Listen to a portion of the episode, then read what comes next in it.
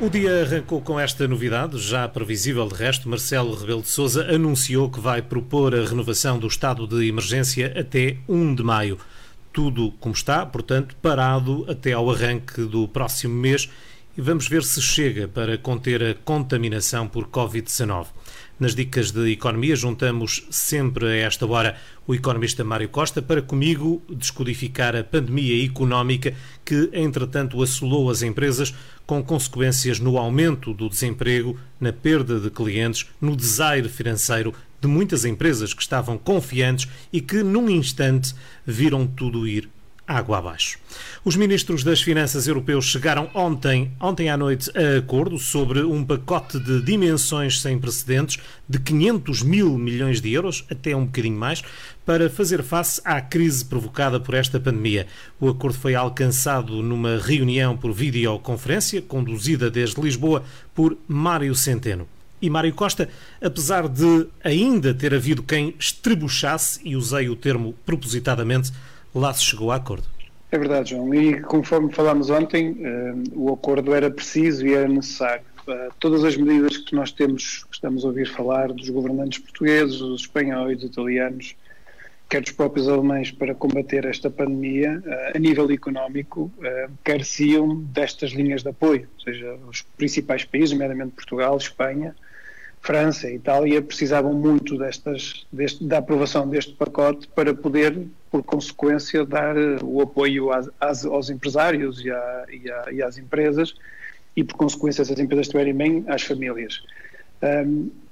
eu acho que foi aqui algo, uh, o que se mexeu aqui um pouco foi na redação, João. A redação, como tu sabes, tem que estar tudo de acordo. Acho que os ministros das Finanças tinham uh, um, um, objetivo que era alcançar o acordo possível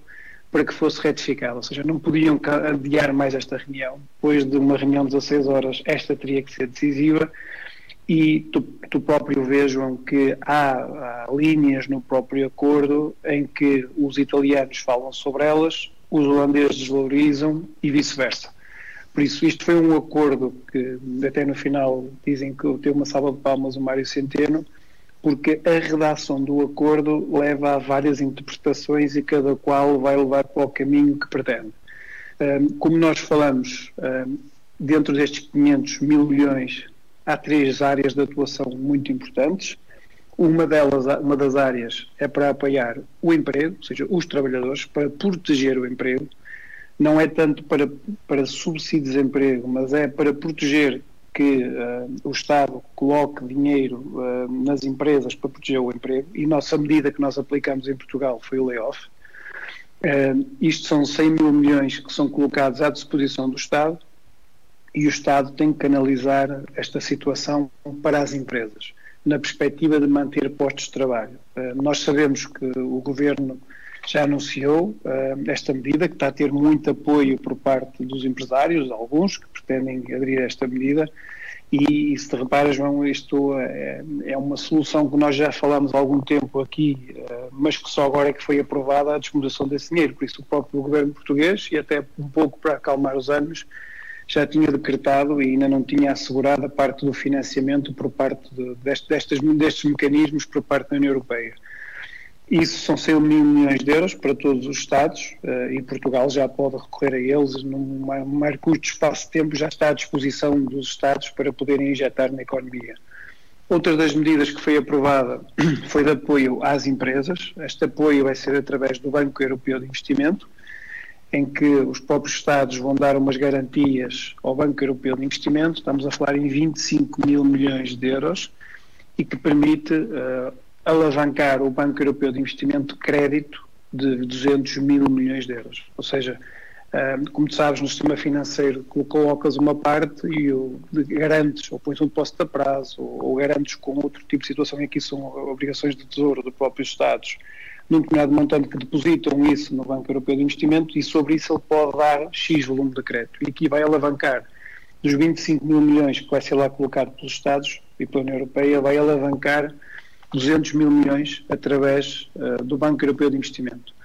Depois, como é que isto chega às empresas? Através dos bancos de fomento nacionais. Nós temos um banco que era para ser criado, um banco de fomento, quando foi na altura da Troika. Estou em crer que os bancos que vão trabalhar estas linhas em Portugal são os bancos tradicionais, como é o BCP, o Novo Banco, o Santander, o BPI, entre outros, Caixa Montepio, que irão uh, ter à sua disposição este dinheiro por parte do Banco Europeu de Investimento para eles injetarem na economia, nomeadamente nas, nas pequenas e médias empresas. Então, estes dois cenários já tínhamos falado, são cenários consensuais. Primeiro, dar crédito às empresas. Segundo, eh, apoiar que as empresas não despeçam os seus trabalhadores, ou seja, permitir que elas sobrevivam e, por outro lado, dar subsídios aos trabalhadores. Isto tinha sido consensual. Agora, havia outra verba, que é aquela que é mais difícil, porque não vai diretamente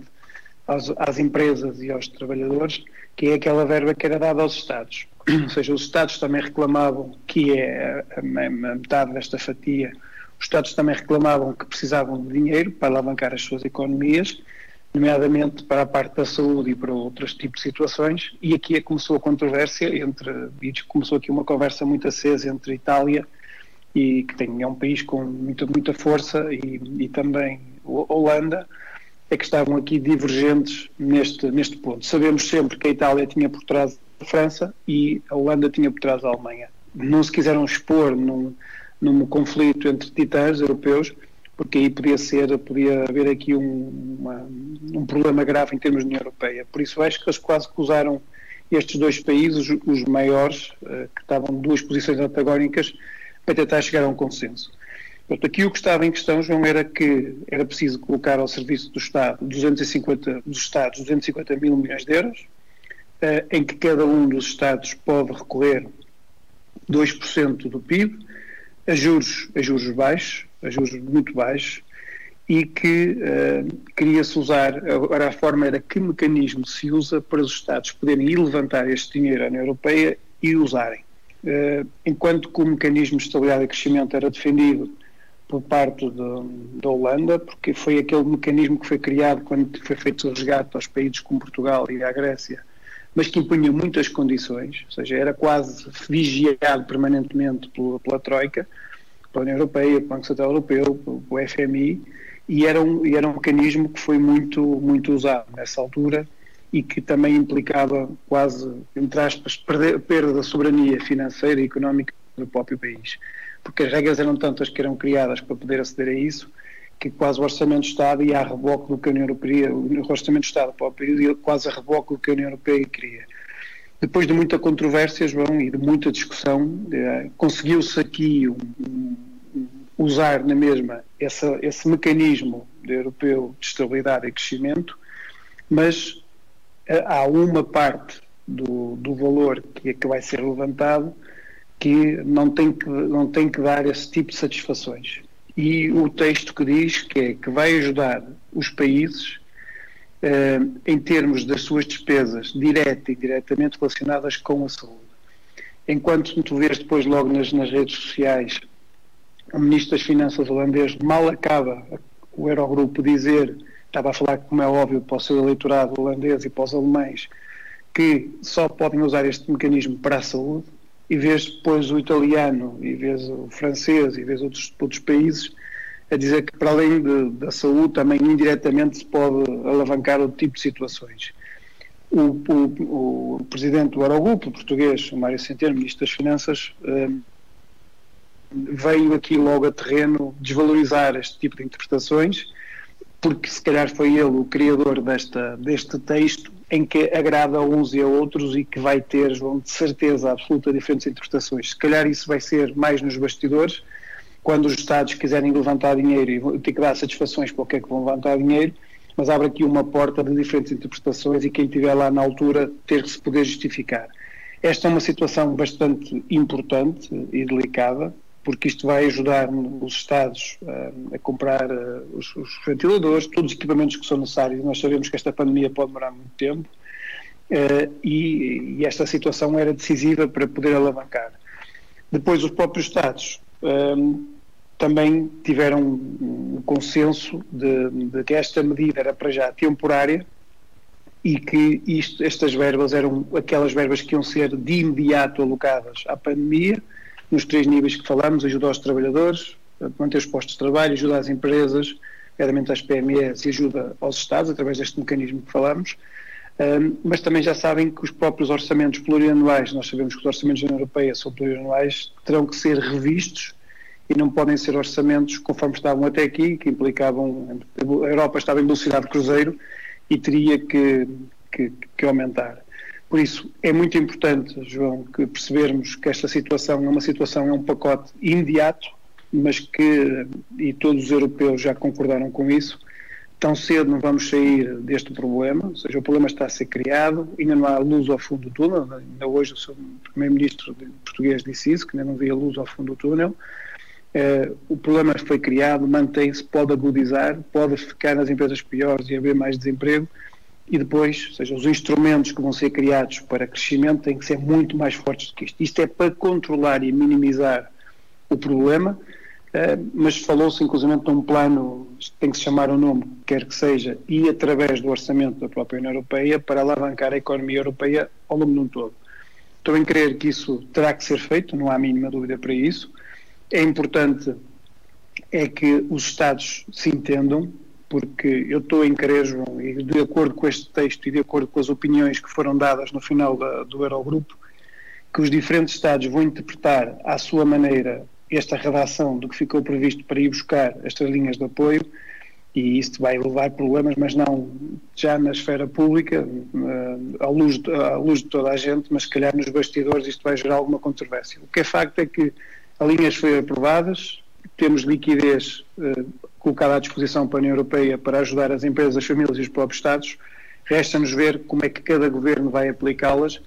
e até que ponto é que esta linha é suficiente para este primeiro impacto e depois também tentando perceber no futuro quais serão as, os mecanismos e os, e os, planos que são criados para relançar a economia, que isso é mais importante do que agora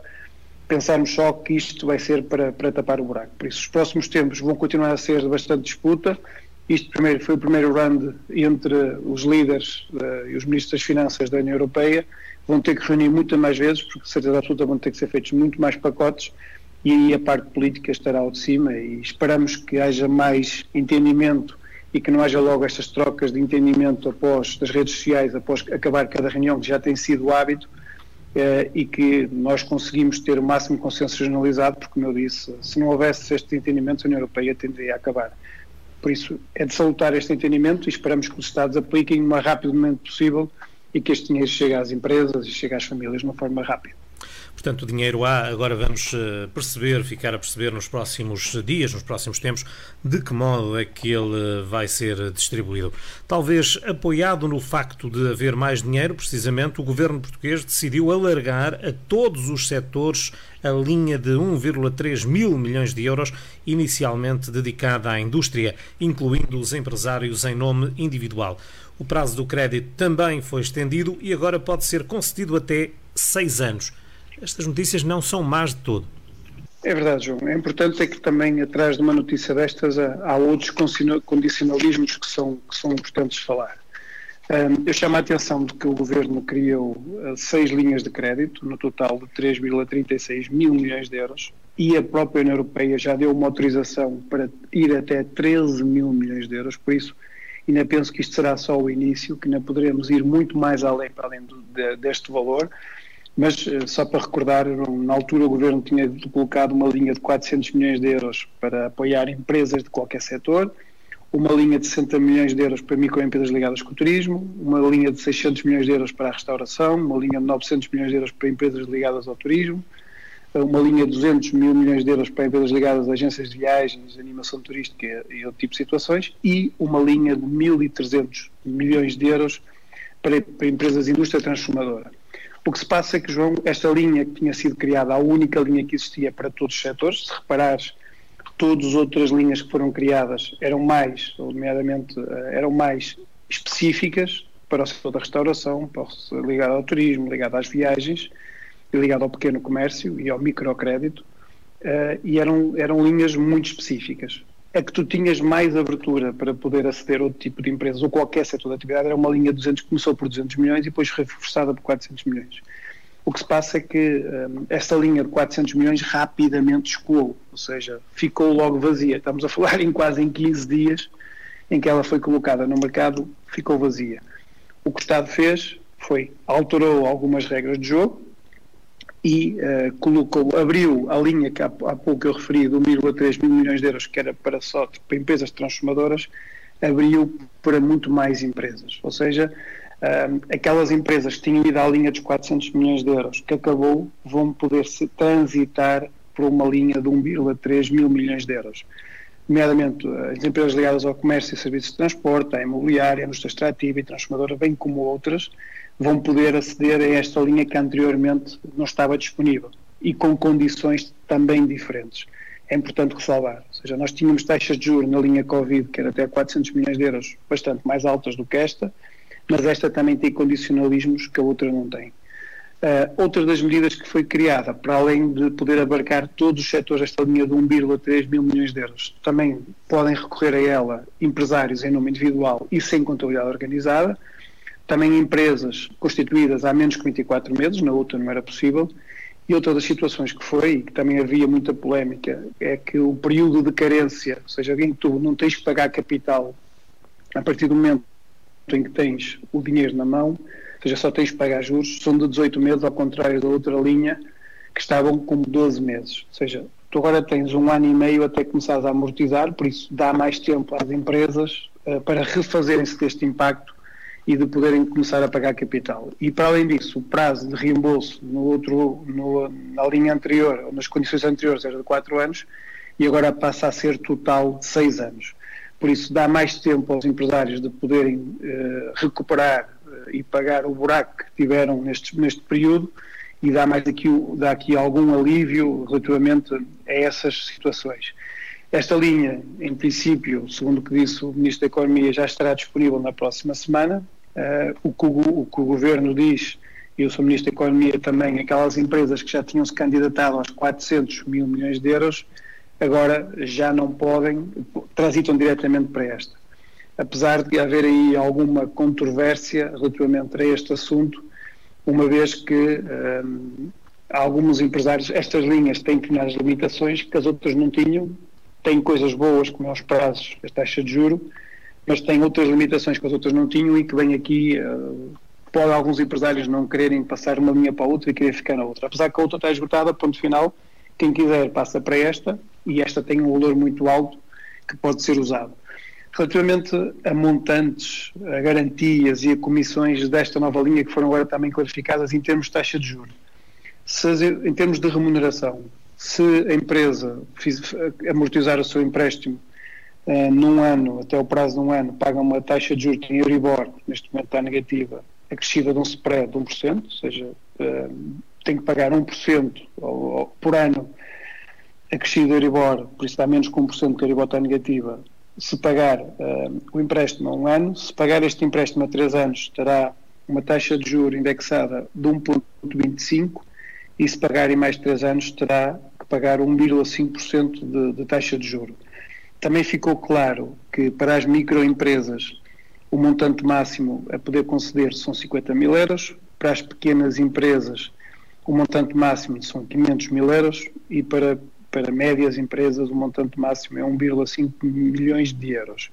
Relativamente às garantias prestadas por parte do Estado, microempresas e pequenas empresas, 90% garantido pelo Estado,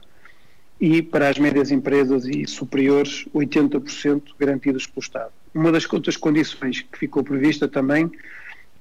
foi o pagamento de comissões, ou seja, um, falava-se que ia estar ausente de pagamento de comissões, e recordo que estas linhas foram criadas antes da União Europeia conceder o financiamento de 13 mil milhões de euros para este efeito, para efeito de garantias, e por isso é que o Governo agora teve que alterar agora algumas regras de jogo, isto porque a própria União Europeia não permitiu que o Governo desse uma garantia de 100%, sobre o montante emprestado, com a diferença da Alemanha, porque temos menos capacidade, eh, mas também impediu que não houvesse comissões. Por isso, todas as empresas vão pagar uma comissão de, de garantias, por estas garantias que vão ser prestadas pelas sociedades de garantia mútua, 0,25% no primeiro ano, entre o segundo e o terceiro 0,5% e depois 1% eh, a partir do, do, do terceiro ano até concluir o pagamento todo pelo montante da garantia que o Estado der à empresa. Por isso, estão perfeitamente definidas neste momento quais são os montantes máximos por tipo de empresa, quais são as taxas de juros que eles vão poder ter que pagar, que tipo de garantia, porcentagem de garantia que o Estado vai poder pagar e as comissões que vão ter que pagar. Estas comissões, para não agravar o que o Estado conseguiu fazer, foi passar estas comissões para o pagamento depois de estar o, o pagamento total em dívida. Por isso, isso são algumas das situações. Como condicionantes, João, e também foi falado aqui, estas empresas não podem despedir nem recorrer ao layoff. Isto era uma das coisas que a maior parte dos empresários não tinham entendido, por isso quem for recorrer a estas linhas, que estão agora neste momento em vigor, não podem recorrer ao layoff nem despedir trabalhadores. É muito importante percebermos isto, porque esta situação eh, não era tão clara nas últimas, nas últimas indicações e com a aprovação da União Europeia e como é que a União Europeia colocou este dinheiro à disposição dos Estados e com algumas regras, eh, não, não tem este tipo de implicações. Mas também veio outro, outra situação que o diploma de 4 do 4 veio falar, ou seja, que são os limites, ou seja, já falamos dos montantes por, por empresa, eh, máximos, mas como limite de acordo com a própria empresa, ou seja, para além de não poder ir a mais de 50 mil, que é o teto máximo, 500 mil e 1.5, para além disso, há outros critérios, que é para empresas criadas antes de 2019, é o dobro da massa salarial anual que ele teve, que essa empresa teve. Por isso, imagina, uma empresa teve 50 mil euros de massa salarial, que inclui também os encargos, eh, e ele pode ter acesso a 100 mil euros de massa salarial. Aqui também chamou a atenção uh, o próprio governo. Imagina, tu tens uma empresa e tens a teu cargo colaboradores de 50 mil. Tens, por exemplo, a teu cargo quatro colaboradores, mas na tua empresa também trabalham três sob subcontrato de outra empresa. Também estão abrangidos esses três. Por isso, são, é uma massa salarial que tu tens diretamente com a tua empresa, mais os que trabalham lá de forma permanente e que são subcontratos a outra empresa. Nós sabemos que há é muita gente. Isso? João, só para teres uma ideia, as empresas de programação e de informática têm os seus próprios colaboradores e depois subcontratam muitos colaboradores, que neste momento, às vezes até o dobro da equipa, eh, só com subcontratos. Por isso, estes limites de massa salarial são para o massa salarial direta e indireta, desde que ela trabalha tempo inteiro na empresa. Por isso, o dobro da massa salarial anual. Para as empresas que só surgiram em 2019, uh, eh, o critério, o que surgiram, que ainda não têm contas fechadas, relativamente ao ano anterior, é 25% do volume de negócios do cliente. Por isso, isto é importante as pessoas perceberem. Eh, já está claro agora quais são os limites máximos, no global por cada empresa, mas dentro de cada empresa há restrições que têm a ver com a massa salarial, por um lado, e por outro lado, com a faturação. Ficou claro as taxas de juros, ficou claro as garantias do Estado, por isso penso que neste momento, com a atualização do diploma que foi publicado no dia 4 de abril passado, que as coisas ficaram muito mais claras e transparentes para as empresas. Chama a atenção que não podem despedir, nem ir para o layoff as empresas que forem buscar financiamento. A Comissão Europeia apresentou, entretanto, uma proposta que permite aos Estados-membros avançarem com recapitalizações às empresas que delas necessitem. Ajuda-nos lá a perceber o que poderá acontecer. João, nós sabíamos que, e na semana passada falámos, que havia muitas empresas que estavam uh, a ficar frágeis, ou seja, os mercados a cair, em termos de bolsa, uh, as, as, ações a desvalorizar e na aflição uh, as pessoas quase que tinham podiam ser compradas de uma forma hostil por outras pessoas interessadas. Nós sabemos que a própria chanceler Merkel, e foi ela que deu ideia a, a isto, foi ela que lançou primeiro no seu país com as suas próprias receitas e depois é que pôs isto, introduziu este mecanismo na União Europeia, ou seja, o que permite é que os Estados entrem nas empresas como fosse uma capital de risco, como fosse um investidor, para que não sejam uh, comidas, entre aspas, por pessoas estrangeiras que aproveitem a fragilidade delas. Fica logo definida as condições de entrada, como é que vai ser remunerado o Estado por cada montante que colocar na empresa e também quando é que sai e em que condições é que sai. Funciona puro e duro como uma capital de risco, João. Isto é para, para tentar evitar, e tivemos há pouco, uh, inclusive pequenas e médias empresas, que sejam estratégicas para os próprios Estados. Nós tivemos há pouco uma situação de uma empresa chinesa que queria entrar numa indústria farmacêutica alemã, era uma pequena e média empresa alemã, mas que era, tinha uma tecnologia inovadora, foi a primeira até que lançou a primeira vacina do,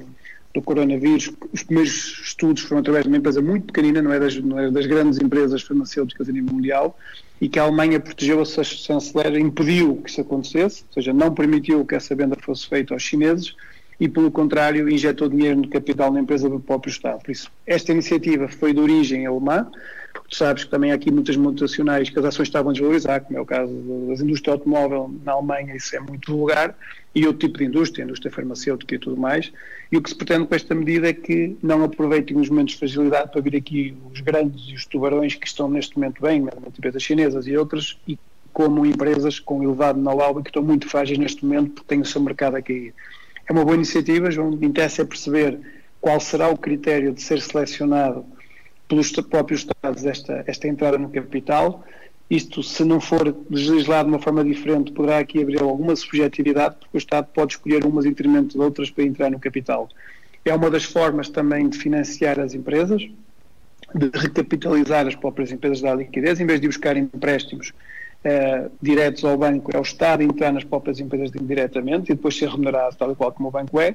Aqui eh, não é, tu não podes aceder estas empresas, como vais pedir um empréstimo ao banco, terá que ser o banco, o Estado, a escolher as empresas que lhe interessam em termos estratégicos. Por isso aqui ainda não está muito claro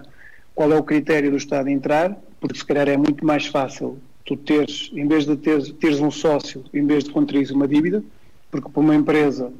quando entra no capital alguém, a empresa entra no capital, passa a ser um teu sócio, não constituis dívida, enquanto se fores ao banco pedir empréstimo, ficas a dever aquele empréstimo e tens que devolver. Aqui poderás ter que devolver, mas numa determinadas condições, num determinado prazo, e não é sob a forma de dívida, mas uma forma de capital. Por isso é mais uma medida importante para os empresários. Vamos estar atentos a ver como é que o governo português irá implementar. Neste momento, o governo português tem várias ferramentas à sua disposição, conforme falamos, para dar liquidez às empresas. Vamos ver como é que conseguem operacionalizar isto é de salutar, João, que o Governo tem ouvido muito as associações empresariais, as confederações. Eu conheço vários líderes dessas associações em Portugal e, e o Ministério, o Ministério da Economia criou linha aberta com estas associações, um canal aberto, não só para tirar dúvidas, mas também para perceber casos concretos de ajuda que precisem de ajuda. Vamos ver se isto tem este efeito prático, mas uh, o que mostra esta, esta situação é que estamos a pôr toda a carne no assador, a União Europeia, os próprios governos estão a optar por medidas nunca antes vistas para, para poder alavancar ou para poder suster a economia deste ataque demolidor que está a ser o coronavírus. Entretanto, há também uma outra boa notícia, na minha opinião, o Estado português vai poder perdoar parte da dívida das empresas no âmbito destas novas linhas de crédito de 13 mil milhões de euros, através da conversão de até 1,6 mil milhões em subsídio a fundo perdido. Não é uma má notícia, mas é preciso ter atenção que será de acordo com determinadas regras que, pelos vistos, ainda também serão a definir, não é? É verdade, João. O que ficou logo definido foi que o Estado português pediu um determinado montante à União Europeia para poder conceder garantias sobre os empréstimos uh, destas empresas, ou seja, os empréstimos vão ser concedidos pelos bancos que vão-se buscar o seu financiamento ao Banco Central Europeu e depois há uma sociedade de garantia mútua que vai garantir esse banco se a empresa não pagar, que eles pagam. Já falamos entre 90% e 80%, já falamos dos escalões que vão ser pagos. Mas a União Europeia atribuiu 13 mil milhões, por isso o Estado pôs já, pôs já 3 mil milhões a circular. Já temos aqui uma margem para aumentar ainda muito esse montante. E quando abriu esta porta, ficou também aqui já uma autorização ao Estado dos 13 mil milhões que vai dar como garantias às sociedades de garantias mútuas para elas poderem assegurar os empréstimos, uma parte que é 1,6 mil milhões será fundo perdido. Na minha opinião é pouco, por isso, uh, ou eles estão a contar que os critérios vão ser muito apertados, porque se forem colocar 13 mil milhões nas empresas, uh, ah, 1,6 só fundo perdido é muito pouco, mas, já, mas é melhor isto do que nada. Uh, por isso, o Estado poderá dar diretamente aos bancos, aqui o que vai fazer é, irá, em algumas empresas, de acordo com algumas condições, é o que estamos a especular, porque não é nada concreto, irá pagar a dívida ao próprio banco e irá abater. Em vez de, quando for acionado, pagar, uma das partes, que uma, algumas empresas, o Estado vai lá, por iniciativa, dá um subsídio à empresa e paga a dívida ao banco que foi contraída no âmbito, neste âmbito. Uh, isso é claro que é dessa forma, ou seja, não vai dar dinheiro à empresa para a empresa pagar, o que vai fazer é, com base em alguns critérios, vai pagar diretamente ao banco que a empresa fica a dever menos porque já recebeu o seu dinheiro. Por isso a empresa não vai utilizar outra vez este dinheiro estes 1,6 mil milhões de euros são o Estado que vai ter diretamente com o banco, olha, você emprestou X valor à empresa, eu daqui pago-lhe um montante. O que se fala, João, é que o Governo não quer anunciar já isto, porque não sabe o que é que vai acontecer. Um, fica no ar que até 31 de dezembro deste ano será um diploma para isto. Como é óbvio, vai haver muita discussão entre as associações empresariais, também o Estado de Desenvolvimento da Economia. Uh, ainda hoje ouvimos falar ao Ministro da Educação, se nós mantivermos isto até setembro, ou até agosto, ou até setembro, que será o caos, que não há possibilidade de recuperação num curto espaço de tempo de qualquer economia, por isso não estamos aqui a falar ele disse, nós não estamos só a falar num problema de saúde e educação, estamos a falar num problema gigante da sociedade, eh, da sociedade que nós conhecemos até agora. Por isso, o Estado está à espera para perceber como é que vai evoluir a situação e estima-se que durante este ano ainda que ele possa atribuir como subsídio parte do financiamento que foi. O que eu chamo a atenção é para os empresários fazer as contas o Estado já criou aqui alguns limites aos pedidos que são feitos, o que já limita um pouco o empresário quando às vezes está a pedir dinheiro que se calhar não iria necessitar dele ou ia necessitar dele para outros fins. E para além disso, também abre a porta aqui a dar subsídios. O que eu digo aos empresários é não contem com este subsídio, façam as contas a terem que reembolsar, porque é isso que contam agora. Ou seja, esta notícia é boa notícia. Eu já tinha alguns empresários, ah, isto vai acontecer, então vou pedir empréstimo. Atenção que 1,6 não chega para todos,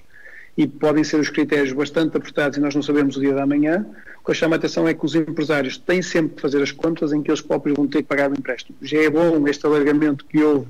de passar de um ano, o período de carência, para um ano e meio e de alargar o prazo total do empréstimo de 4 para 6, ou seja, dá aqui uma folga muito maior e os empresários podem fazer contas de outra forma e penso que neste momento já é mais aceitável, tendo em conta o cenário atual, pagar em 6 anos uma dívida, tendo um ano e meio para poder para poder reestruturar a sua empresa, mas eh, dependendo do percurso do tempo e da, e da evolução da pandemia e da, e da, monotonia da economia que vamos ter que avaliar. Estou em crer, João, que não vamos ficar por aqui, que vão ter que surgir muito mais medidas. Nós vimos que a primeira medida do Covid começou com 200 milhões e com taxas de juros elevadíssimas e com determinadas restrições de faturação, sério, depois passou para 400, depois de 400 passou para 3, tal milhões de euros, em que partes foi dividido por, por vários setores de atividade, depois limitava qualquer tipo de empresa, depois agora já veio anunciar que já estão qualquer, qualquer empresa já pode aceder a 1.3, já falamos em, em subsídio a fundo perdido, já falamos em uma série de situações, por isso isto é uma situação dinâmica, como eu te dizia ainda ontem, e te falo todos os dias, nós temos de estar atentos às notícias e aos anúncios, aos, aos, à legislação que é publicada, porque todos os dias surge uma, uma legislação nova que corrige a anterior, ou seja, estamos sempre a, a estar com uma velocidade cruzeiro eu ontem dei uma opinião empresária que hoje é diferente, nomeadamente estas linhas Covid que surgiu há pouco tempo, ou seja, e estamos neste momento a beber informação todos os didos e o próprio governo não tem uma, uma linha condutora exata porque ele próprio também não sabe como é que a economia está a, está-se a comportar. Uh, o que eu digo, João, os empresários devem fazer o seu trabalho de casa e fazer a sua, traçar o seu caminho em função do que conhecem à data. O que vem para a frente será melhor, de certeza absoluta, serão outras condições, mas neste momento é incerto, por isso vamos contar com o que temos hoje e se alargar os prazos, se as taxas de juros baixarem, se tivermos mais período de carência e ao mesmo tempo também tivermos o subsídio de uma parte desse dinheiro ser perdoado, ótimo, são melhorias, mas vamos contar com a realidade à data de hoje e o que vier virá será melhor de certeza absoluta. Há gente a trabalhar de noite e de dia nestas uh, novas uh, que vão surgindo. Na reunião de ontem, os ministros das Finanças da União Europeia chegaram também a um acordo sobre três mecanismos de proteção para os trabalhadores, para as empresas e para os Estados. Que mecanismos são esses, Mário? João, isto foi um mecanismo que falámos há pouco. Uh, para os trabalhadores é um mecanismo SUR, que tem, uh, que tem proteção para a parte do emprego, ou seja, dos trabalhadores. Uh, para as empresas, o mecanismo é utilizando o Banco Europeu de Investimento e para os Estados é utilizando o mecanismo de estabilidade e crescimento. São três mecanismos que foram criados ainda não é um plano concertado de recuperação da economia. É um plano que prevê ajudar as empresas que estão em dificuldade, não só em termos de liquidez através do Banco Europeu de Investimento com empréstimos, mas através também de subsídios do Estado, através do, dos, do, do apoio ao emprego, nomeadamente os layoffs e também o IFP, quando a empresa, quando os trabalhadores acabam o layoff, tem um subsídio também para retomar, por isso estão nestes valores que estamos a falar, e também dos próprios Estados, que é um mecanismo de estabilidade e crescimento. Um mecanismo de estabilidade e crescimento que tem uma lógica diferente daquele que foi do resgate, Por isso, são estes três mecanismos, o SER, o Banco Europeu de Investimento e o Mecanismo de Estabilidade em Crescimento. Vamos ouvir falar muito tempo sobre isto, mas estou também a crer que estas verbas foram aprovadas, que vão ser muito escassas, porque espera-nos uma situação bastante complicada e, e, nunca antes vista em termos da economia. E ainda bem que estamos na União Europeia, João, que se estivéssemos, apesar de tudo e destas convulsões que temos tido, se estivéssemos sozinhos, teríamos que pôr a, a máquina a trabalhar das notas do Banco de Portugal e aí e se calhar íamos ter uma inflação muito grande em Portugal e iríamos desvalorizar a moeda e íamos ficar mais pobres, certeza absoluta. Toda a gente sabe que vários mecanismos para poder injetar dinheiro na economia. Quando se emite de moeda e nota, há uma, há uma tendência para haver inflação, porque há mais, mais dinheiro no mercado, os preços vão subir. Uh, relativamente à parte do, do próprio que ficas, quanto mais emites nota, vais ter que desvalorizar a moeda para poder ser mais competitivo quando exporta o seu produto. Por isso, são alguns destes mecanismos, o facto de estamos na União Europeia, que são saudáveis, temos um poder de fogo que não tínhamos, ainda por cima, depois de virmos numa situação bastante complicada e os mercados iam-se aproveitar. Só de recordar, João, que nós tínhamos, se não houvesse estes três mecanismos, uh, ia ser muito difícil Portugal ajudar, conforme está a ajudar neste momento uh, as empresas e, o, e, os, e, as, as famílias. Nós, quando esta crise começou, Portugal não parou de emitir dívida, ou seja, tu sabes que Portugal emite dívida constantemente para pagar outra, para fazer nova, ou seja, está sempre, está sempre a emitir, Portugal faz sempre a, emitir dívida nova para pagar outra ou para, para mais dívida que precisa para trabalhar. E quando esta notícia surgiu, os juros dispararam e Portugal suspendeu o pagamento de emissão de dívida. Neste momento, quem está a adquirir a dívida toda de Portugal das emissões é o Banco Central Europeu, também a União Europeia deu instruções para o Banco Central Europeu ficar com a dívida toda dos Estados-membros e para evitar este tipo de especulações, de, agiotismo, conforme também já se ouviu falar, ou seja, havia investidores que, viam só para aproveitar, ganhavam mais uns juros só à custa da fraqueza de Portugal e é importante, João, que existe este mecanismo de Portugal renovar a sua dívida e este mecanismo que foi aprovado ontem de poder ajudar a sua economia, quer em termos das famílias, quer em termos das empresas e a própria, o próprio Estado em termos de saúde. Estes mecanismos surgiram, como eu disse, vão ficar um pouco aquém, porque a pandemia é gigante e de certeza absoluta que no final ou vão ser reforçados ou vão surgir outros novos. Para fecharmos num minuto, porque a notícia é de há minutos também, António Costa vai reunir-se com economistas na próxima terça-feira. O objetivo é preparar o relançamento do comércio e serviços e a ideia, Mário, presumo que é ao escutar um pouco de quem está no terreno para não ser apenas o governo a decidir lá nos seus gabinetes. João, conforme falamos, e falamos isso há pouco tempo, uh, o Governo está a abrir canais diretos com as associações empresariais uh, e também isso é importante, porque não há ninguém que conheça melhor o terreno do que os próprios empresários, os economistas que lidam com as empresas. Normalmente o Governo tem uma perspectiva macro da economia portuguesa, nomeadamente das grandes empresas, mas existe muito, 90% do emprego em Portugal está nas pequenas e médias empresas, nas microempresas e é importante falar com alguém que, é que as acompanhe no dia a dia para saber os problemas do dia a dia, a sensibilidade do dia a dia. Por isso é importante e mostra alguma inteligência por parte do governo, tem dinheiro à sua disposição, mas quer usá-lo numa situação difícil, que o dinheiro seja usado da melhor forma e que tenha o melhor impacto possível. Por isso, é de salutar essa atitude do seu Primeiro-Ministro, só mostra que quer conhecer a realidade do terreno e quer ter opiniões de quem a conhece para que as medidas e o dinheiro que seja colocado, que esteja a ser colocado, tenha efeitos práticos, porque se colocamos dinheiro na, na economia uh, que nos é fornecido pela União Europeia e isso não alavanca o país, a situação pode ficar dramática no futuro. É de saltar essa medida, vamos ver como é que correm as negociações e qual é o resultado um, dessa conversa com os economistas e empresários no futuro. Muito bem. O economista Mário Costa a ajudar-nos aqui a perceber os temas que dominam a atualidade do lado da economia economia que está também ela a viver uma espécie de tsunami com toda esta pandemia Covid-19. Sempre por volta desta hora atualizamos as dicas de economia. Numa nova forma de viver, a Covid-19 só veio alavancar a nossa paixão pela mobilidade e por ter a rádio sempre connosco, em casa, na estrada, aqui ou em qualquer outro lugar do mundo. Numa rádio onde o desporto é a prioridade, mas que, por estes dias, não se autolimita e abre horizontes ao resto da atualidade.